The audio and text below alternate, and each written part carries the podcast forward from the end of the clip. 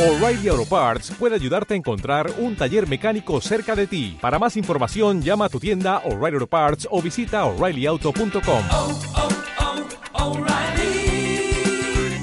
oh, Parts.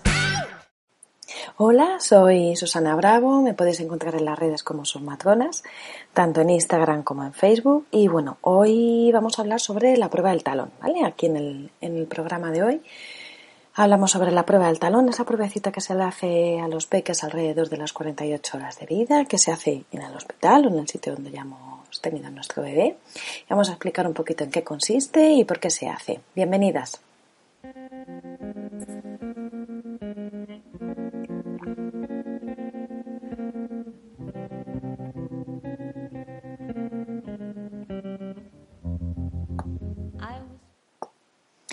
Bueno, eh, vamos a hablar sobre lo que hemos dicho, la prueba del talón. Siempre me refiero a vosotras mmm, mujeres porque yo creo que la gran mayoría somos, somos chicas las que escuchamos estos, eh, estos audios, estos programas, ¿vale? Entonces, bueno, pero que si hay alguno, alguno por ahí que, que esto, lo siento, pero bueno, es... Mmm, ya casi la manera de hablar cuando te diriges siempre a, mujeres. Vamos a hablar sobre la prueba del talón. Se realiza a todos los recién nacidos alrededor de las 48 horas de vida. Se puede adelantar 6 horas y se puede retrasar 6 horas, ¿vale? aproximadamente. Es mejor retrasarla que adelantarla. Se llama así porque lo que hacemos es extraer sangre del capilar del talón a todos los recién nacidos y se deposita en un papel absorbente que está destinado para ello para así analizarlo por eh, el laboratorio. En Madrid va todo al, al, Hospital Gregorio Marañón y ahí es donde realizan, donde os mandan luego el resultado. Se utiliza para la detección de trastornos que ponen en peligro la salud de los recién nacidos. Son enfermedades que si se diagnostican de una manera precoz y se pone un tratamiento de una manera precoz, tienen buen pronóstico. En Madrid, en la Comunidad de Madrid, se diagnostican 19 enfermedades, ¿vale? Y estas enfermedades al principio, antes de ser diagnosticadas, no presentan ningún síntoma. Por eso lo que nos interesa es un diagnóstico precoz. No vamos a saber si nuestro bebé tiene este tipo de enfermedades a no ser que, que se vean.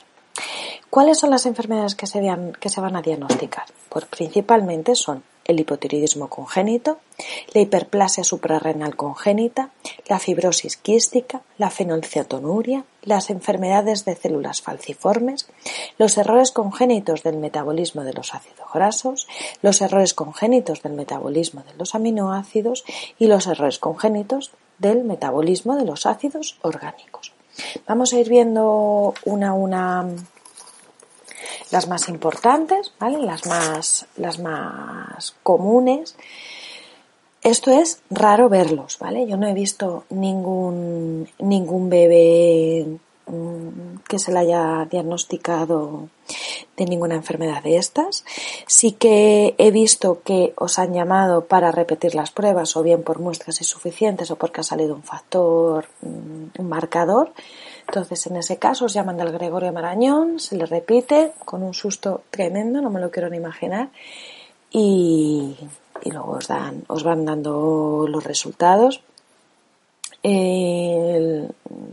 que he visto de estadísticas y esto por la Comunidad de Madrid, 48 de más de 3.000 niños eh, han sido diagnosticados de fibrosis quística, o sea que ese era el dato casi más, más llamativo, Bueno, el hipotiroidismo congénito es una eh, disminución de la producción de la glándula tiroides. La glándula tiroides segrega eh, hormonas que son imprescindibles para lograr el desarrollo y la maduración cerebral normales.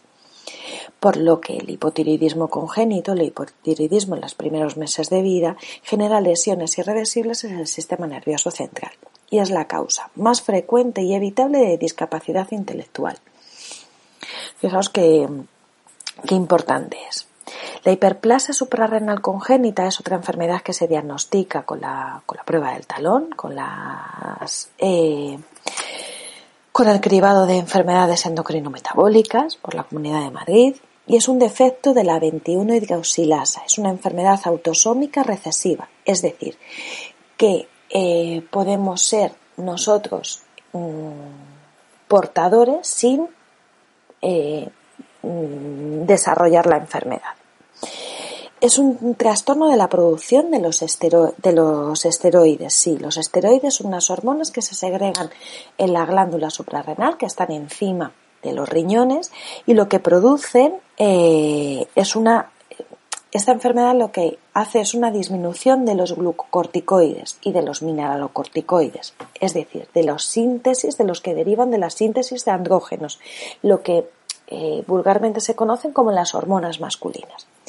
Hay cuatro formas clínicas en, esta, en este tipo de enfermedad. Uno, tenemos eh, la pérdida salina, se pierde más sal, entonces tenemos una, más, una mayor deshidratación, también tenemos una pérdida, una otra forma clínica es una, son virilizantes simples, otra forma son las no clásicas y las tardías y otra son los portadores bioquímicos y genéticos. El tratamiento es hidrocortisona, hidrocortisona, hidrocortisona, perdón, que se me quedaba ya ahí grabado. Y es un aporte ajustado de, de la sal y de los y de los y de las aguas y del y del agua, ¿vale? Entonces hay que estar eh, hay que estar con medicación de por vida. Y hay un tratamiento quirúrgico para niñas que están virilizadas, ¿vale? Son niñas que tienen demasiados andrógenos. Entonces eh, hay un tratamiento quirúrgico. La fibrosis quística es una enfermedad que afecta al pulmón y al páncreas. Hay un aumento de los líquidos normales, un exceso de todo esto, se va acumulando todo ese exceso de líquidos, ese exceso de moco, lo que hace es enfermedades pulmonales, enfermedades del páncreas, Em, con infecciones, hay una, con problemas serios de digestivos, hay una alta mortalidad. El trasplante, el trasplante de pulmón es un, eh, es un tratamiento, pero claro, es un tratamiento bastante, bastante fuera de lo común. Entonces tiene una alta mortalidad, la fibrosis quística. Luego vamos a hablar de las enfermedades falciformes, ¿vale? Las enfermedades de células falciformes lo que más nos producen son anemias y un tipo de anemias son las de panocitosis. Las de panocitosis es cuando tenemos los glóbulos rojos, los hematíes en forma de, se llaman hemoglobina en forma de S. Es, eh, los hematíes tienen forma de hoz. Entonces, ¿qué es lo que pasa? Esos hematíes se diluyen, se rompen, hay una hemólisis. Y esa hemólisis, como explicamos en, la ictericia, es cuando los glóbulos rojos se rompen porque no caben por el riñón y lo que liberan son es bilirrubina y da ese aspecto amarillo en la piel. Por lo tanto, nos va a producir una hemólisis, una destrucción de los glóbulos rojos con una ictericia. ¿Vale? Luego también tenemos una fenicetonuria. La fenicetonuria es una enfermedad de los aminoácidos esenciales. Estos aminoácidos que no somos capaces el cuerpo humano de sintetizarlos, sino los tenemos que ingerir. ¿Qué es lo que hace la fenicetonuria? Que no pueda eh, sintetizar esos aminoácidos, no es que no pueda sintetizar, que no pueda absorber esos aminoácidos, por lo tanto se me van acumulando en el cuerpo. Eh, lo que tenemos que hacer es, mm, eh, no tiene eh, la herramienta para poder absorberlos.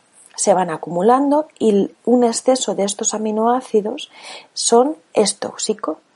Va generando una destrucción de las neuronas, lo que va haciendo una encefalopatía irreversible, es decir, un daño irreversible en el cerebro y te va causando un retraso mental. ¿Qué hay que ¿Qué hay que hacer con, este tipo de enfermedad? Pues son los alimentos. Hay que quitar de la dieta alimentos que estén ricos en fenilalanina. Por ejemplo, la leche de vaca, los huevos, el pollo, el cerdo, las gambas, la cebolla, las zanahorias, el maíz, el arroz, la caballa. ¿Vale? Hay que llevar una alimentación libre de estos de estos aminoácidos, de estos aminoácidos esenciales, ¿vale? Porque se van acumulando te van, hay que tomar suplementos de, de, pescado, ¿vale? Para que, para poder tener los ácidos omega 3 y los omega 6. Entonces, bueno, son, eh, hay que hacer un muy, muy buen control de, de la alimentación con, con estos niños. eh, están llevados con, con los endocrinos de una manera muy, eh, muy continuada, ya que esto ya te va produciendo unas lesiones para irreversibles. Entonces, bueno, es una enfermedad bastante difícil, yo creo que de, que de llevar. Pero bueno, bueno, hasta aquí el rollo de las enfermedades metabólicas. Eh, sabéis que intento hablar de, de una manera más, más coloquial y esto, pero que hay mm, enfermedades que se llaman así, se llaman así, Hay que estar tranquilos, se lo hace a todos los recién nacidos, eh, os lo van a hacer en la maternidad. Lo podéis hacer en el pecho, evidentemente. Es una manera de eliminar ese dolor los peques en el pecho o con si le están tomando lactancia artificial no les duele. A mí no me lloran prácticamente ninguno. Se le pincha en la parte externa del talón y eh, van cayendo gotita a gotita y vamos comprobando. ¿Vale? Nos lleva 3-4 minutos. Hay veces que tenemos que realizar una, eh, una analítica a los recién nacidos por lo que sea, ¿vale? Porque están más amarillos, por, por cualquier cosita que nos indique el pediatra, entonces aprovechamos esa analítica para sacarle la prueba del talón. ¿Entendido? Entonces aprovechamos eso, cualquier, cualquier intervención para, para extraerle esta, esta pruebecita. Bueno, eh, cualquier duda ya sabéis, eh, me, me, podéis ir consultando por en comentarios o en o en el o en redes sociales y nada más. Nos vemos en el, espero que os haya servido y nos vemos en el siguiente capítulo. Un besito.